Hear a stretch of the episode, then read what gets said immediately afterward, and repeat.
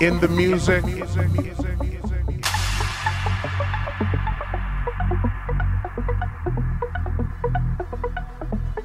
I couldn't imagine a world without music. There would be such a void in my life. Music has kept me out of harm's way. It's that beacon of light that shines brightly through my world. I thank God for music. I love music. And I allow music to love me, me, me, me.